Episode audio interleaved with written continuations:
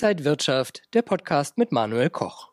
Liebe Zuschauer, herzlich willkommen zum IG Trading Talk. Heute aus Zürich. Wir hatten hier nämlich den IG Bank Swiss Trading Day und bei mir ist Orkan Kujas, professioneller Trader und Senior Portfolio Manager. Orkan, schön, dich hier in Zürich zu sehen. Hallo, grüß dich, Manuel, schön. Du bist ja schon sehr lange Trader. Du hast das Gefühl für den Markt. Vielleicht, wenn wir mal ganz simpel einsteigen, mhm.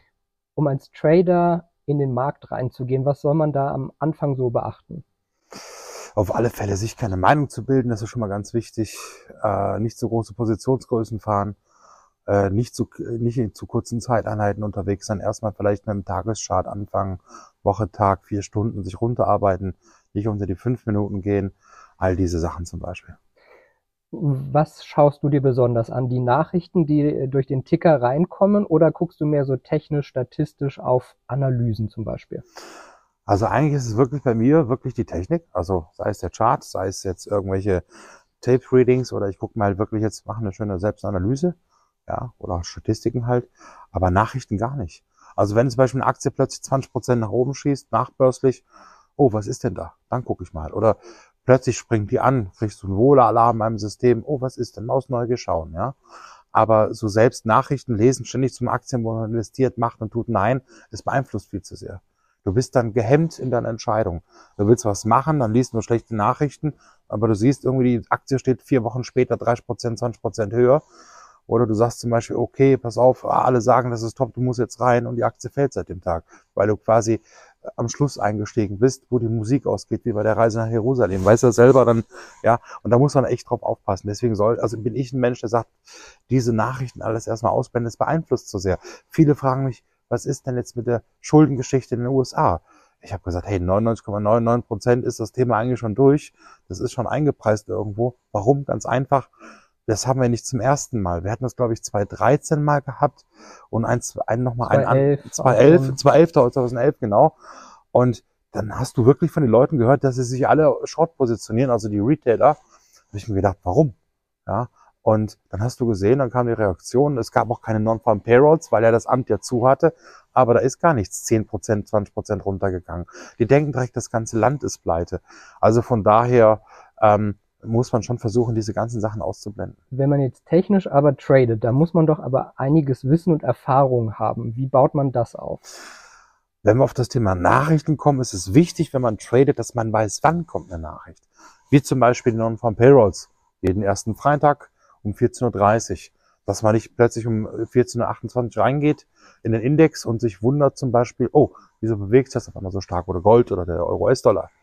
Ähm, das ist das Erste, dass man weiß, die, dass man die regulären Abläufe kennt, die Öffnungszeiten der europäischen Börsen, dass man nicht den DAX noch um 19 Uhr handelt oder den DAO eigentlich nicht um 10 Uhr morgens, dass man sagt Europa jetzt, später USA. Also so, das sind so die Anfängersachen, darauf muss man erstmal achten, dass man da ein bisschen reinkommt. Du kennst dich auch gut mit Optionsscheinen aus. Was muss mhm. man da beachten? Das ist wirklich ein Instrument, was ich sehr gerne handle.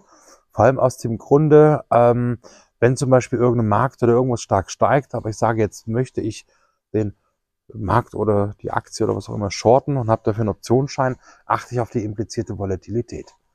Dann ist sie schön niedrig, es gibt da schon mal den ersten Trick, wenn du siehst, irgendwo steigt und die steigt äh, plötzlich nach oben, die implizierte Wohler, bedeutet es, große Adressen haben sich im Optionsmarkt abgehatcht. Da könnte bald oder die Wahrscheinlichkeit ist hoch, es fällt. Ja. Ähm, der Vorteil bei Optionsschein ist ja, wenn du jetzt sagen wir mal, der DAX bei 16,3 steht und du denkst, es geht runter, da war ja die Wohler relativ niedrig. Ähm, und dann geht der Markt 400, 500 Punkte runter, dann kannst du richtig Geld verdienen, weil diese implizite Volatilität steigt dann in dem Schein und das schiebt den Schein nochmal an. Und das Gute ist halt so für Sphinx, ja, sagen wir mal, kommt darauf an, wie du jetzt, sagen wir mal, etwas Short oder Long nimmst. Ähm, wenn du nicht im, im physisch direkt in den Wert investiert sein möchtest, dann, und du sagst, ja, in dem Bereich da vorne könnte es ja was drehen. Dann kann man halt Optionsschein nehmen bei Knockouts, da ist ein Level, ist die Barriere erreicht, ist das Ding glatt. Und im Optionsschein arbeitet ja nur der Preis und die Zeit ja gegen dich. Ich glaube, viele sind vielleicht auch schon vom Wort Optionsschein ein bisschen abgeschreckt. Für wen ist das vielleicht was? Und muss man davor irgendwie zurückschrecken? Zurückschrecken definitiv nein. Es ist halt ein Retailer-Produkt, so wie es auch Knockouts sind. Ähm, es ist gar nichts Schlechtes, weil viele sagen zum Beispiel, ja, damit verlierst du nur, damit verlierst du nur, hiermit verlierst du nur. Das ist eigentlich alles Quatsch. Also ich sag ganz ehrlich, wie beim Knockout, kleiner Hebel reicht, du kannst damit wunderschön arbeiten. Und bei einem Optionsschein, sage ich dir ganz ehrlich, ähm, wenn man das, wenn man, da muss man aufs Omega achten erstmal. Das ist der Hebel. Und das ist ein super Produkt, um halt einen Swing Trade zu machen. Also zum Intraday-Handel definitiv nicht zu empfehlen, weil auch die Preise sich ändern können durch die implizierte Wohler und so weiter. Aber gerade zum Swing Trading ist das eigentlich ein ideales Instrument.